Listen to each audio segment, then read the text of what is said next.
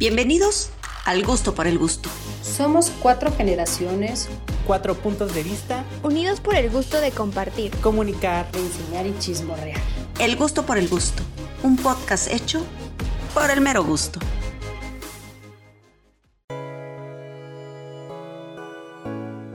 Aquí algunos datos.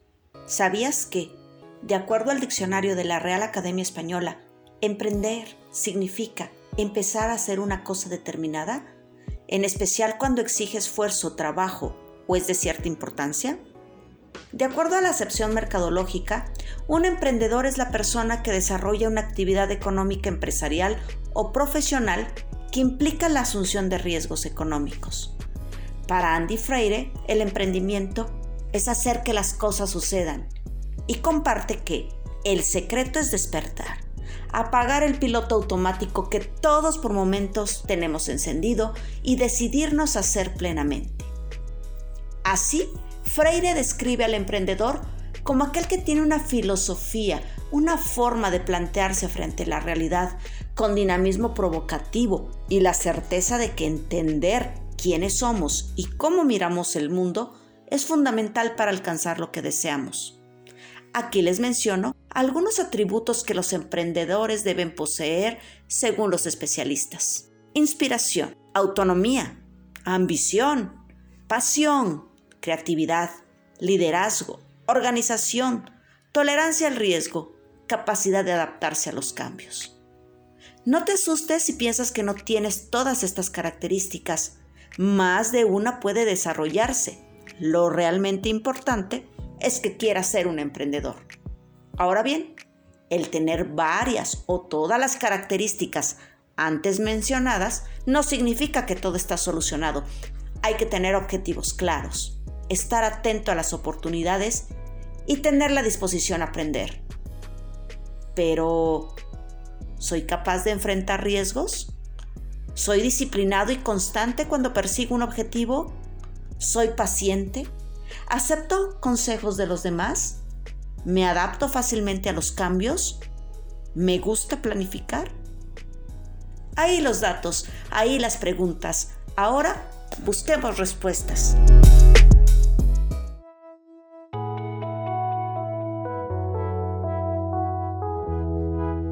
Bienvenidos al capítulo 2 del podcast El gusto por el gusto. El día de hoy, el tema del cual platicaremos es emprendimiento en la era digital. Mi nombre es Roxana Ambrosio y estoy feliz de estar aquí con ustedes que nos están escuchando y también estoy muy contenta de estar acompañada de Karina, Said y Raquel. ¿Cómo están chicos? Cari, ¿cómo estás? Perfectamente bien, muy contenta. Es un tema muy interesante el que vamos a ver hoy, este, que seguramente algunos eh, sentiremos como cosita, porque es hablar de, pues, de dinero, de economía y de todas estas cosas que siempre le andamos sacando, pero me parece un tema muy interesante. Beso y saludos a los que nos escuchen. Y hola Said, hola. Hola, ¿cómo están? Oigan, pues sí, como dices tú, eh, tenemos un tema bien, bien interesante y yo creo que nos preocupa a todos en este momento. Y eh, antes de empezar con este tema de darle la, la, Roxa, digo, la voz a Rox, no sienten como que esa vibra de inicio de semana, que sienten lunes como si fuera viernes, no sienten ya el cansancio de, existir nomás. No, no, no, lo voy, a, lo voy a poner como dice mi comadre, este, mm. se siente este lunes como domingo cuando no hice la tarea, o sea, angustiados, cansados y demás, pero sí, intenso, todos los lunes son así creo. Sí, desafortunadamente creo que en esta, en esta pandemia hemos perdido un poquito la, el sentido de los días. Entonces, a mí la verdad muchos se me, se me hacen exactamente igual. Yo ya no sé si estoy en, en domingo, estoy en lunes, pero estoy cansada hoy que es lunes que parece que estoy en viernes. Pero, pero con muchas ganas, muchas ganas de, de atender este, este tema que se me hace sumamente interesante, como dice Cari. Y yo sé perfectamente que eh, nos va a mover un poquito, sobre todo a los que somos un poquito más grandes, un poquito más grandes de los, de los 20 de ahí. Exactamente, pero, pero creo que a todos nos puede servir porque en algún momento u otro serán ellos los que tengan responsabilidades económicas y tendrán que hacer algunos ajustes en su vida. Pues bueno, realmente vamos a empezar con este tema que se me hace, ya les dije, padre. Pero, a ver, yo lo que quiero es que me platiquen qué sucedió cuando en el mes de marzo del 2020 todos corrimos a encerrarnos a nuestra casa por miedo al COVID-19. ¿Qué pasó con nuestro trabajo? ¿Qué pasó con la escuela? ¿Qué pasó con nuestra vida profesional y laboral a partir de ese momento? Pues voy yo primero, pues yo salí corriendo como todo mundo a ver qué plataformas había, ¿no? Y no les voy a decir en este capítulo mi edad, porque ya lo he dicho en otras ocasiones, pero eso quiere decir que soy una migrante digital. Entonces eso quiere decir de que no me las sé de todas, todas, pero como todo mundo, creo que nos entró un estrés por aprovechar el tiempo a lo bestia, ¿no? O sea, de pronto era como muchos cursos, muchos meets, muchos zooms, y de pronto había mucho, mucho movimiento, ¿no? Creo que era como la etapa de la, como de la luna de miel de la pandemia, que era, iba, iba, iba pian pianito o nos poníamos a tejer o nos poníamos a hacer pasteles, o sea, había que ocupar muchísimo el tiempo. Una forma de ocupar el tiempo era ver qué más podía hacer con mi vida, ¿no? O sea, si mi trabajo llegaba hasta aquí, ¿qué más podía hacer? O aprendía algo, o buscaba un nuevo negocio, o mis rutas tradicionales de trabajo, yo que soy psicóloga clínica, eh, pues empezar a dar terapias eh, online, ¿no? Eh, yo también que hago cursos de capacitación, pues empezar la capacitación online. Entonces, todos empezamos a trabajar tres veces más por adaptarnos y por conocer nuevas formas y también pues buscar más lana. Todos, todos con la pandemia nos entró el super miedo de y si hay menos lana y si hay menos trabajo y ahora qué me dedico y y como decimos aquí en México, ¿no? No podemos tener todos los huevos en una canasta, entonces hay que buscar más canastas. ¿Qué hicimos en la pandemia? Buscar canastas para dividir los huevos, aunque suene rudo, pero así fue. ¿Y tú, sabes qué pasó contigo? ¿Qué pasó conmigo? Pues yo la verdad al principio de la pandemia ni siquiera me había eh, dado cuenta, ni siquiera me había eh, notado la profundidad, la seriedad de lo que esto significaba. Entonces, pues en un principio yo ni siquiera pensé en, bueno, para empezar, ni siquiera eh, creí que fuera a terminar mi semestre en línea. O sea, yo pensé que esto iba a durar dos semanas, como habían dicho, que si acaso un mes, dos meses, y pues ya estamos entrando al noveno mes. Y en su principio no, no, no, o sea, de verdad, yo no me imaginé nada de esto. Yo nada más veía que eh, los negocios iban cerrando, que hubo un poco de pánico, las compras de pánico, ya saben que el papel higiénico se acabó, o sea, todo, todo lo que eh, ocurrió en esos días, en esa, ¿cómo decirlo?, en esa actitud de, pues no sabemos qué está pasando, la incertidumbre, el caos, el pánico, todo lo que ocurrió y pues al final, eh, a lo largo de, de la pandemia, de estos meses, me he dado cuenta de que pues se ha se ha modificado bastante, desde la educación, el trabajo, las relaciones sociales, las relaciones amorosas, todo, todo se ha modificado en estos, eh, en estos meses. Y pues yo he tratado, bueno, hubo unos meses en los que traté igual alejarme de, de, las pantallas, de las redes sociales y todo eso, porque de verdad ya era mucho, era, era mucho de verdad para, para mi ser, para mi alma. Entonces, eh, pero pues ahorita eh, pues he estado iniciando pues ya con esto, con el podcast y también pues el trabajo que ha sido home office y que ha sido de verdad muy demandante. No sé a ustedes cómo las ha tratado eh, pues ahora sí que la era digital en sus trabajos.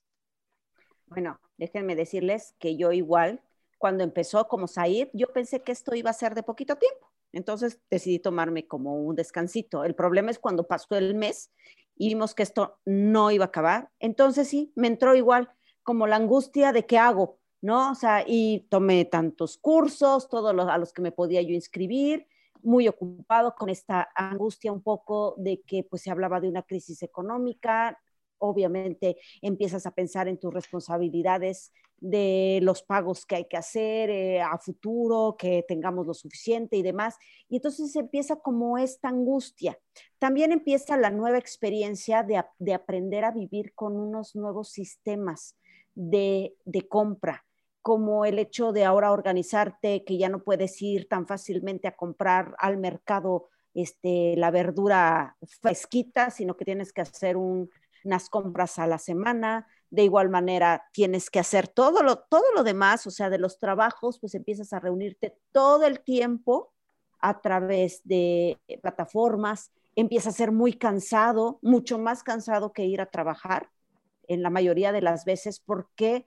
Porque sí es cierto, ya no tienes que trasladarte a otro lugar, pero estás en tu casa y los tienes que asumir tus responsabilidades de casa junto con las del trabajo. Entonces aquí ya no hay de que dejo tantito unas aparte y luego las retomo, no. Aquí es todo en conjunto. Pero bueno, eso fue eh, de manera muy general como iniciamos la pandemia, creo yo. Pero aquí hay un punto bien importante a tratar. Creo que todos nos pudimos dar cuenta de que todos nos tuvimos que transformar. Los negocios que antes eran totalmente tradicionales, yo lo viví aquí muy cerca de mi casa, existe un mercadito eh, que todo mundo lo visita y de repente empecé a ver que llegaban las, ah, las plataformas de comida de, de, de Uber, este, Eats, para, para ir a comprar el champurrado, ir por los jugos, ir por las enchiladas, ¿no? Ya no solamente era la pizza, el pollo rostizado, el sushi, ahora entraba otra gama de comidas, ¿no? Todos empezamos a, entrarle a esto, todos tuvimos que aprender a, este, a comprar de otra manera, si teníamos nosotros algún negocio, también teníamos que fluir con estas nuevas necesidades y teníamos que treparnos al, tren de la tecnología, si no nos queríamos quedar en el camino, ¿no? Y pues obviamente, no sé, ustedes, ¿qué cuentan? ¿Qué vieron de distinto con ese comercio tradicional? ¿Qué sucedió? Bueno, a mí, para los que vivimos en ciudades grandes, yo estoy en la Ciudad de México y seguramente les pasó que los primeros meses todo lo pedíamos online, el súper, ¿no? Ya sabes, a las, a las grandes tiendas.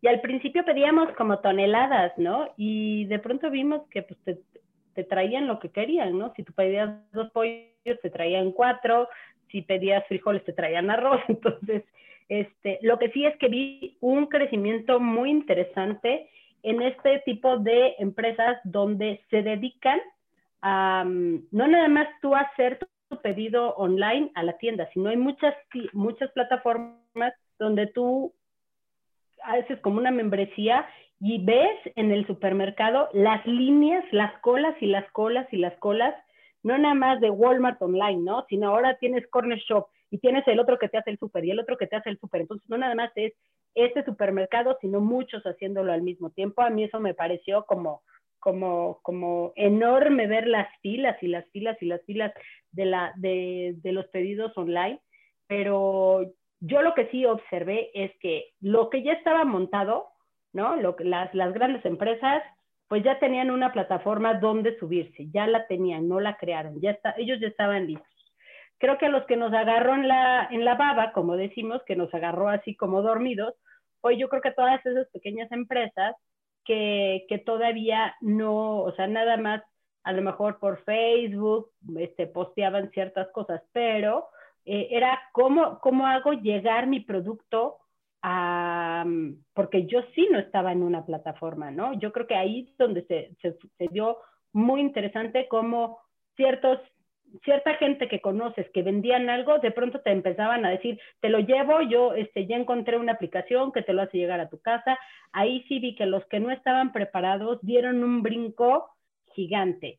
Y creo que hay otro sector que es el que nunca va a dar el brinco, pues, o sea, sí veo un sector ahí que dices, ese sí tengo que seguir yendo por él, ¿no? O sea, eh, a lo mejor el puesto de flores de la esquina, dices, pues nada más voy por mis flores ya, porque yo en mi caso no dejé de comprar las cosas que me hacían feliz para seguir manteniendo mi casa como, como de forma natural. Creo que hay muchos sectores que sí se pudieron mover y otros que lamentablemente no tienen cómo, cómo subirse a esa plataforma y ahí seguimos pues con, la, con, con el comercio tradicional. ¿Ustedes cómo lo ven?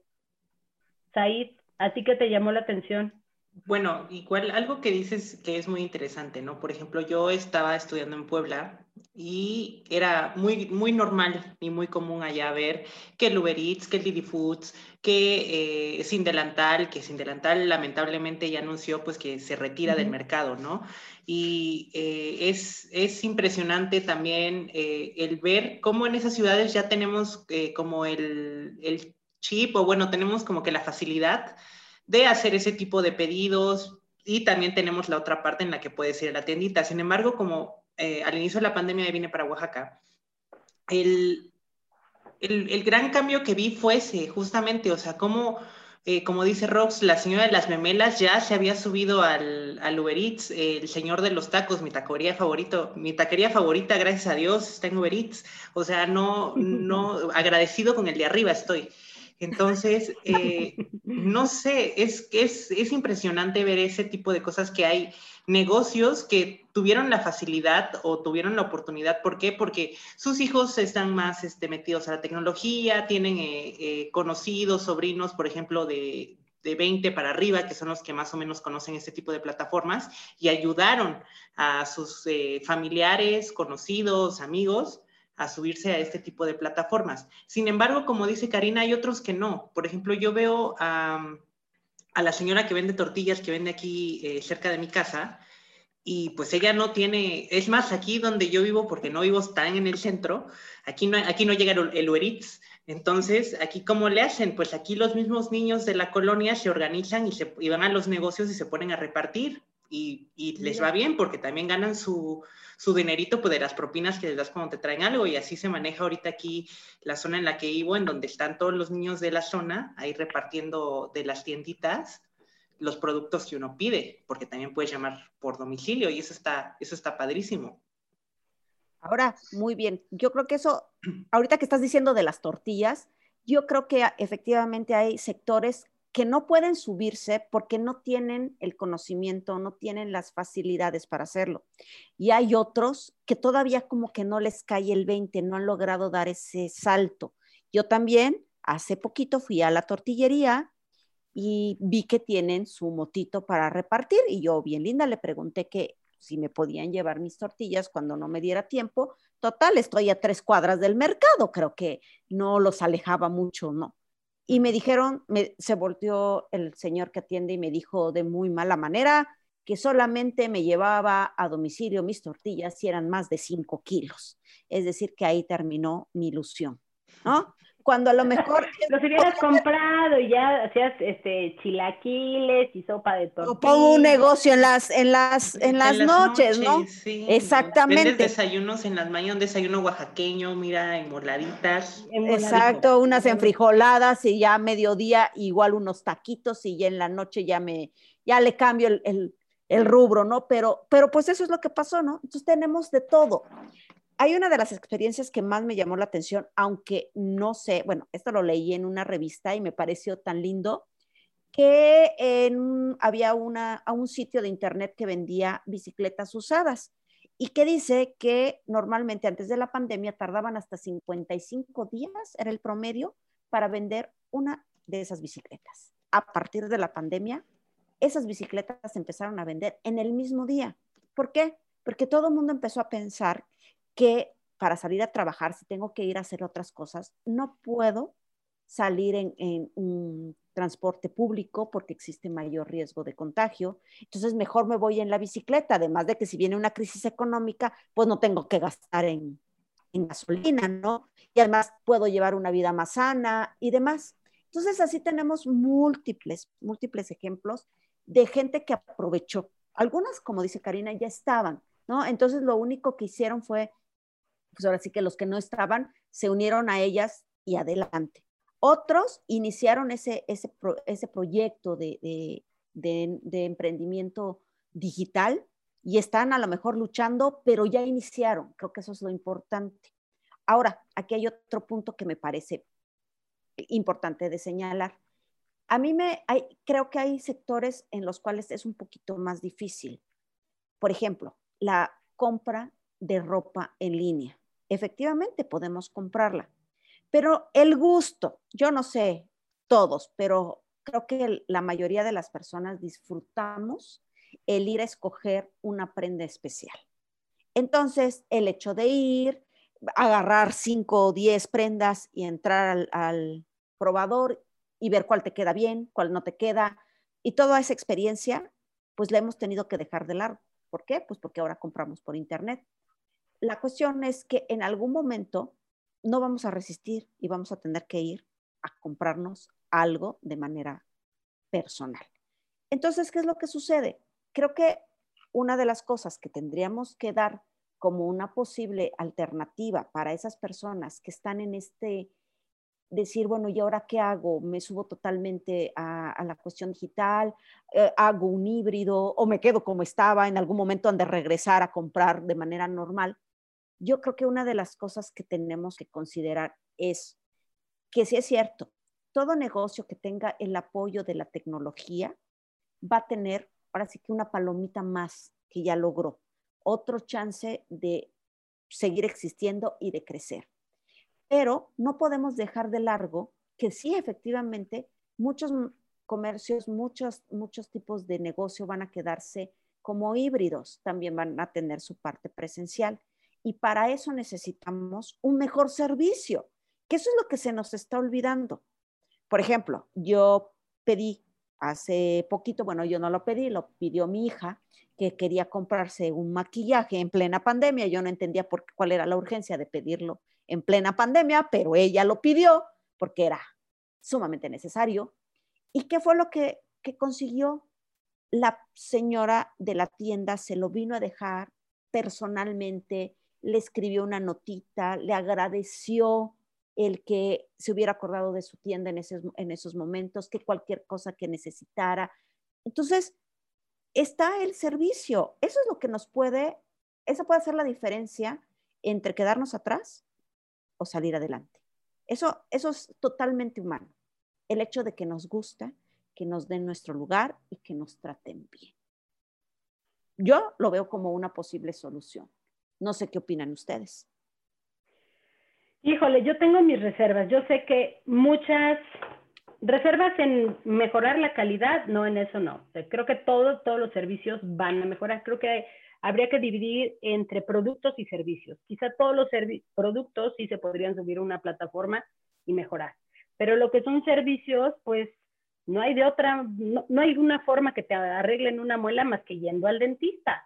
Punto. O sea, esa no hay ni cómo, ni, no hay plataforma que te haga eso, ¿no? O sea, no hay forma de que tú vayas a vacunar a tus hijos porque ellos también van a seguir su programa de vacunación los niños más que yendo al pediatra, ¿no? Hay cosas, me parece, que en el término de servicios, hay ciertos servicios personalizados que no se van a poder subir a ninguna plataforma más que en términos de marketing, nada más. O sea, cómo me vendo o qué imagen doy para ver cuando requieres mi servicio. Acuérdense que en la pandemia al principio todas las mujeres arriba de los 40 cargamos el look de voy a andar con canas, ¿no? Pero ya llegaron unos meses donde dices, ya, o sea, ya me lo tengo que pintar. Entonces, o te lo pintabas en casa y ya después de varios meses, no, ¿sabes qué? En algún momento tengo que ir a la peluquería, en algún momento tengo que ir a que, o sea, tengo que irme a hacer las uñas o tengo que hacer ese servicio que no lo puedo hacer yo, ¿no? Entonces, me parece que hay ciertos servicios que lo único que les queda es a través de las plataformas hacer un plan de marketing para que su producto, como dices, tenga una mejor calidad y una mejor vista. Pero hay cosas que no vamos a poder hacer más que viendo, o sea, más que haciéndolo, ¿no? Directamente. Y yo creo que aquí eh, nos queda el tema de la adaptación así como todos nos adaptamos ¿no? a, la, a la pandemia y a utilizar diferentes plataformas, creo que también habrá que hacer la adaptación para hacer el uso de esos servicios. O sea, aprender a, pues, a bajarle al estrés y al pánico y usas tu, tu mascarilla y usas tu cubreboca y te llevas tu gel y vas a hacer el servicio que necesites hacer. O sea, creo que así como, la, como hubo un punto donde nos adaptamos a las plataformas, creo que va a haber un punto donde nos vamos a tener que adaptar para retomar ciertos servicios. Eso es lo que creo que, que pero todo en beneficio de mejor servicio, ¿no? ¿Tú cómo lo ves ahí? Pues, o sea, yo como eh, lo dices, este, retomo un poco de las dos, en el sentido de que sí hay que adaptarnos y que, por ejemplo, hay negocios en los que sí, obligatoria, o sea, no te puedes cortar el cabello tú solito sin rebanarte un dedo o, cortarte la oreja, si, es que no sabes o no eres muy hábil, ¿no?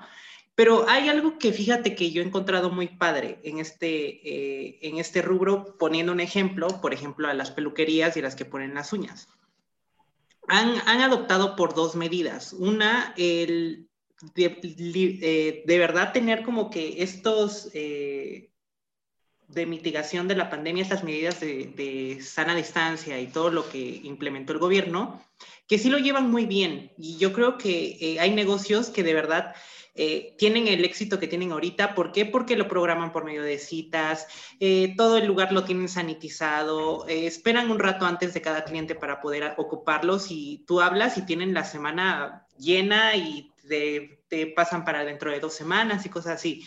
Eso es algo que yo he visto y algo que da confianza también al cliente, el saber que la persona que te va a atender pues se está cuidando y está tomando todas las medidas para no pues contagiarte o no contagiar o que no lo contagies, ¿no? A, ellos. Entonces está muy padre porque yo tengo una tía que hace justo eso y a cada cliente le pide este, que llenen un formato y pues, en caso de que pues haya, pues, sea desafortunado, hay algún contagio, pues ella les puede avisar a todos sus clientes que este, estuvieron en ese lapso para poder, y eso, y eso está padre, ¿no? Y también están las personas que si bien no tienen, no puedes ir a su local, ellos van a tu casa y te prestan el servicio ya sea de peluquería o, de algún otro, otro tipo así. Por ejemplo, como dices tú, Karina, no va a llegar el dentista con todo su con todo su set ahí, con, su, silla y con su, o sea, no, eso no es posible. Pero, por ejemplo, si vas a un negocio en el que tú sabes que se están tomando todas las medidas de eh, seguridad, pues obviamente vas a tener la confianza y pues yo he ido a... ¿A qué he ido? Fíjense. he ido a, cortarme el cabello, no, porque yo decidí dejarme el cabello largo hasta el fin de los tiempos, pero sí he ido al súper y yo creo que eh, a la tienda y a todos esos servicios en los que a veces pues tienes que salir porque tampoco puedes estar todo el tiempo eh, o tal vez ni siquiera la empresa o el local que vas a ir tiene la, pues, la plataforma o el acceso a una plataforma para poder ir. Y pues yo creo que algo de lo que más me llama la atención es que realmente te pidan tu cubrebocas, de que esté el, tapete sanitizante, que haya eh, gel antibacterial, todo eso. Yo creo que como cliente te da la confianza a ti de regresar. Por ejemplo, yo he visto miles de, empresas que han quebrado o han bajado en número su, eh, o restaurantes que han bajado su, su, aforo, aunque tienen el aforo limitado. ¿Por qué? Porque arrebatan el lugar y pues tú dices, no, pues aquí a qué me meto. O sea, ¿no? Eso está muy, muy, muy, muy fuerte. Pero eh, yo creo que esos son lo que yo he visto y, como, como yo he visto que se han este, adaptado algunos negocios. Yo creo que ahí está la palabra clave, la adaptación y a veces adaptarse, creo que en esta época adaptarse, ¿no? Como así en la forma más darwiniana, ¿no? O sea, no es el animal más, más rápido, no es el animal más fuerte, sino el que mejor se adapta. Y yo creo que estamos en la época de adaptarnos tecnológicamente, digitalmente, pero en términos de trabajo y de dinero y de empresas y de nuevos negocios, creo que va la idea de hacer cosas nuevas.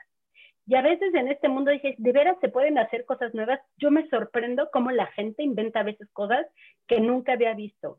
Me parece que este es un punto bien interesante, cómo la gente se pone súper creativa para hacer lo mismo o de forma diferente o hacer definitivamente cosas buenas, nuevas.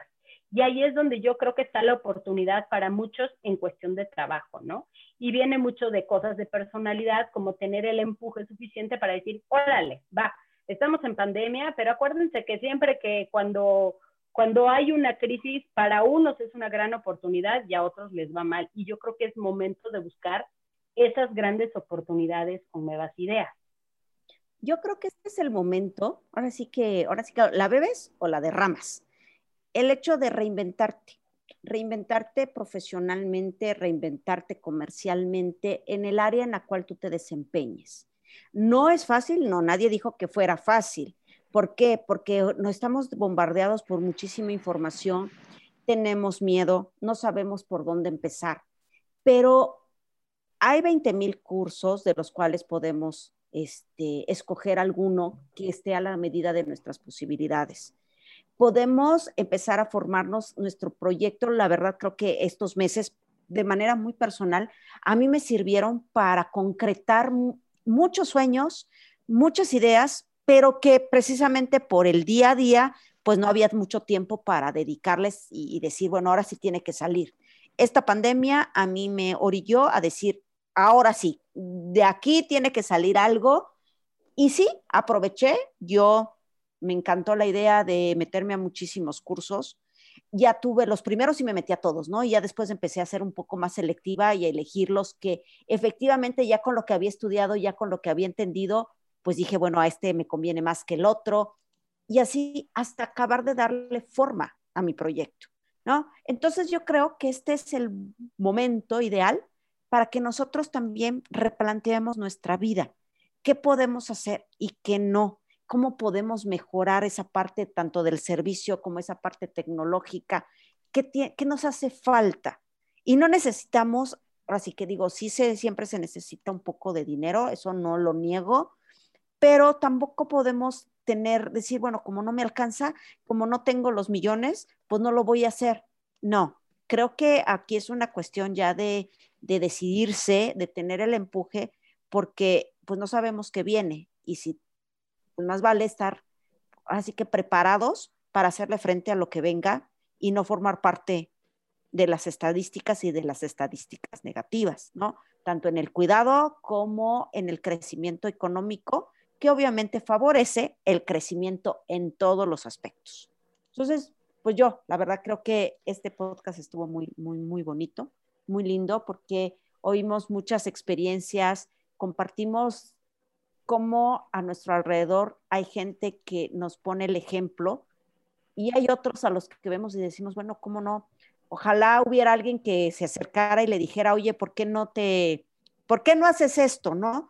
Y creo que esto es parte de, de crear una sociedad, una comunidad, ¿no? El de decir que, por ejemplo, en este podcast a lo mejor a alguien le llega, le, le puede dar ánimos para empezar, le puede dar alguna idea. Ese es el chiste. Y pues yo encantada, me encantó, me encantó el tema y creo que todavía hay mucha tela del cual cortar respecto a cómo crecer en estos tiempos. Cari, ¿quieres decir algo? Ahora que se acaba el tiempo. Sí, me, me, dejaste pensando en varias cosas y eh, la verdad es que creo que estamos en una época donde emocionalmente muchos estamos en diferentes etapas, ¿no? Entonces puede haber gente que, que, no le está pasando muy bien y a lo mejor trae una etapa ahí por ahí depresiva, ¿no? Y, a lo mejor eso no le permite levantar, ¿no? Y, habrá mucha gente maníaca, ¿no? Que anda viendo a ver qué hace y ahora qué invento y, trae la pila arriba. Entonces, este, me parece que aquí, aquí, se están juntando muchas circunstancias, unas de personalidad, ¿no? De decir para dónde jalo.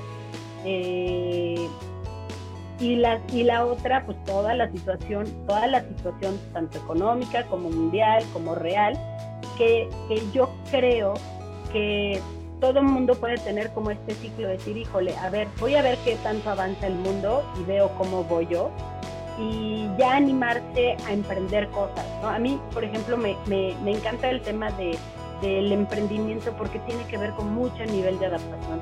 Y a veces si no tengo los recursos, pues puedo empezar con todas estas habilidades que uno puede encontrar en la red, empezar a generarlas, ¿no? empezar a ver ideas. Este, a mí me parece que la palabra clave de este podcast es o te adaptas o te adaptas, ¿no? Este, y creo que adaptarse va en el sentido de novedad, ¿no? Ahí me quedo. Tú, ahí, ¿qué nos dices? Pues yo no tengo de otra más que decirles que eh, cuando llega la adversidad tenemos la oportunidad de descubrir los talentos que probablemente en la comodidad de la rutina, en la comodidad de nuestras vidas no tendríamos la capacidad de ver o no podríamos ver lo que realmente estamos dispuestos a hacer, ¿no? Entonces, yo les digo que no caigan en el pánico, que no tengan miedo, y que tengan la confianza en que tienen las herramientas para enfrentar lo que esta, esta pandemia nos está mostrando y pues nos mostrará, pero esto no es para que quitarles el ánimo, ¿verdad? Pero pues el adaptarse a este, a este cambio los va a hacer más fuertes, se los juro. Y tengan la confianza en que probablemente esto dure un poco más, pero pues vamos a seguir todos juntos porque estamos, es una situación mundial en la cual estamos todos. Entonces, no se sientan desanimados, todo va a salir, tengan confianza en, en lo que sea que crean, pero tengan confianza. Gracias, Aid. Efectivamente, yo creo que es momento de ponernos bastante positivos y, y, pues proponernos que vamos a salir y vamos a salir bien de esta prueba, ¿no? Y pues bueno, a mí no me queda más que darles las gracias a todos, aquí a este magnífico equipo y también a todas las personas que nos escuchan.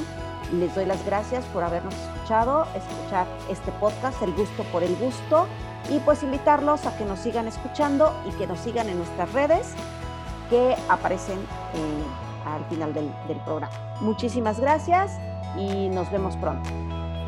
Gracias a todos, nos vemos.